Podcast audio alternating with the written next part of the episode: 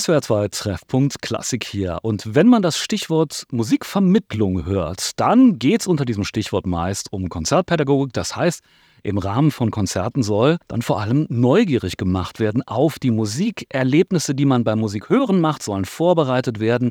Musikvermittlung, kann man landläufig sagen, soll also anregen, mit der Musik, die man erhört, etwas anzufangen. Jetzt gibt es aber einen recht jungen Zweig der Musikvermittlung, der heißt Community Music. Und wenn ich das mal ganz direkt übersetze, Gemeinschaftsmusik, dann soll hier nicht die Vermittlung zwischen Musik und Menschen stehen, sondern die Musik soll Vermittler spielen zwischen den einzelnen Beteiligten. Klinge sollen also Beziehungen stiften. Wie soll das gehen? Das frage ich jetzt Marion Haag-Schulenburg. Sie ist wissenschaftliche Mitarbeiterin an der Katholischen Universität Eichstätt-Ingolstadt und lehrt dort im Studiengang inklusive Musikpädagogik Community Music. Hallo, Frau Haag-Schulenburg. Hallo, guten Tag. Ja, Sie sind Community Musician also Gemeinschaftsmusikerin. Aber was machen Sie dann eigentlich im Rahmen von Community Music Projekten? Zunächst würde ich gerne mal die Anmoderation noch mal kurz äh, darauf eingehen, weil wir uns als Community Musicians tatsächlich gar nicht als Zweig von Musikvermittlung verstehen. Da gibt es durchaus Unterschiede in der grundsätzlichen Idee nämlich in der Idee, dass wir sagen, wir wollen kulturelle Demokratie stärken.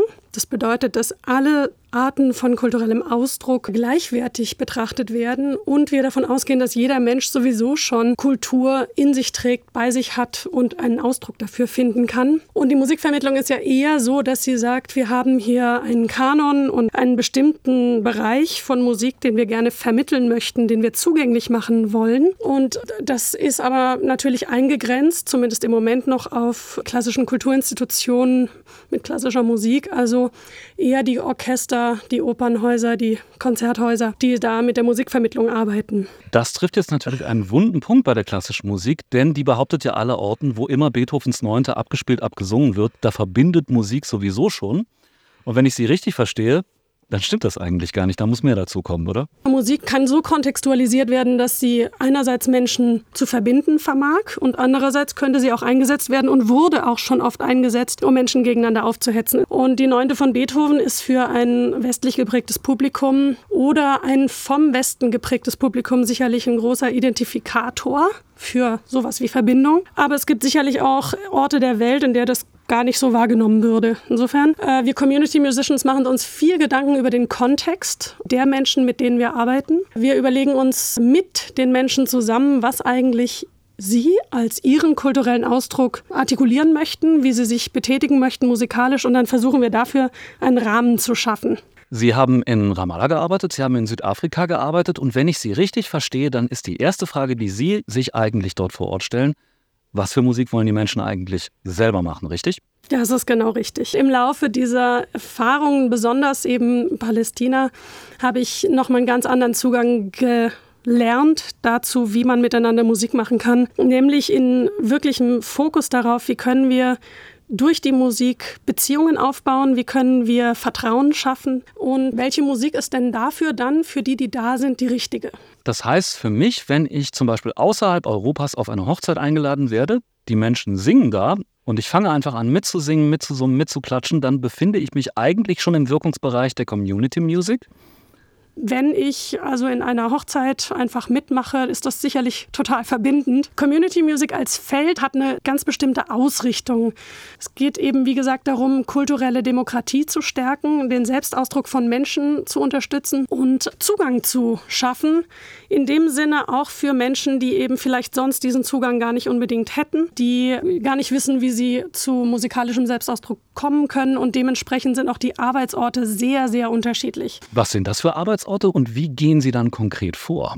Prinzipiell kann jede Gruppe von Personen eine Zielgruppe sein. Das Wesentliche ist, dass diese Gruppe Lust haben muss, gemeinsam mit so jemandem, der, wir nehmen das englische Wort facilitated, also der etwas erleichtert, der etwas ermöglicht, eine musikalische Leitung, dass sie mit dieser Person zusammen gerne Musik machen wollen. Also Freiwilligkeit ist auf jeden Fall eine unserer Grundideen. Die meisten Community Musicians haben eine durchaus sozial engagierte Absicht. Es gibt Community Music Projekte, die arbeiten mit Menschen mit Behinderungen und sorgen für inklusive musikalische Praxis. Es gibt Menschen, die arbeiten mit Senioren und sorgen für intergenerationales Arbeiten. Es gibt Menschen, die arbeiten in Jugendstrafvollzuganstalten und versuchen über das musikalische Angebot vielleicht auch mal ein Selbstwertgefühl von Inhaftierten zu stärken.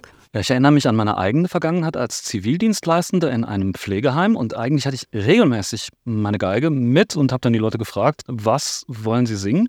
Und habe dann versucht, das auf der Geige zu begleiten. Das heißt, der Gedanke ist eigentlich ziemlich alt, aber wenn man Community Music jetzt studieren kann, dann muss man da eigentlich ziemlich viel falsch machen können, denn ansonsten gäbe es keinen Studiengang, der einem beibringt, wie man es richtig macht, oder? Diese Idee von Community Music ist alt, sie ist universell. Man hat so das Gefühl, das kann doch eigentlich jeder, machen wir doch eigentlich schon. Und ich würde aus meiner professionellen Sicht sagen, Nee, nicht ganz. Man muss tatsächlich als anleitende Person musikalisch ein ziemliches Spektrum abbilden können, weil man in kollaborative musikalische Prozesse einsteigt. Also die Teilnehmenden mitgestalten dürfen, wie das Ganze abläuft und was man gemeinsam denn sicher arbeiten will. Und gleichzeitig muss ich als Facilitator den sozialen Prozess auch sehr stark im Blick haben. Das heißt, ich brauche tatsächlich recht tiefgehende Kompetenzen, eine Gruppe zu führen und zu sehen, wie was passiert in dieser Gruppe, wie, wie entwickeln sich die Beziehungen und wie kann ich auch für positive Beziehungen und Vertrauen sorgen. Und das war bislang vielleicht nicht unbedingt im Fokus von traditionellen musikpädagogischen oder sonst auch musikvermittelnden Angeboten. Ich versuche es mal zusammenzufassen. Man muss also hochprofessionalisierter, musikmachender Mensch sein, der viele Stilrichtungen beherrscht. Man muss eigentlich sozialpädagogisch umfassend ausgebildet sein und man muss immer die postkoloniale Perspektive irgendwie im Blick haben, damit man da nicht auftritt wie ein Lehrer, der anderen seine Sichtweise überstülpt, richtig?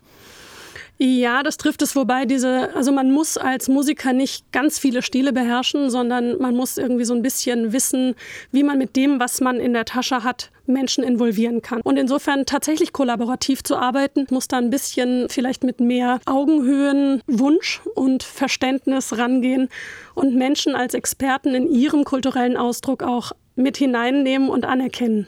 Räume öffnen, zuhören und dann vielleicht mittun. Das macht Marion Haag Schulenburg. Sie lehrt an der Katholischen Uni Eichstätt Ingolstadt im Studiengang Community Music. Ich bedanke mich ganz herzlich für das Gespräch hier in SWR 2 Treffpunkt Klassik. Ja, vielen Dank für die Einladung.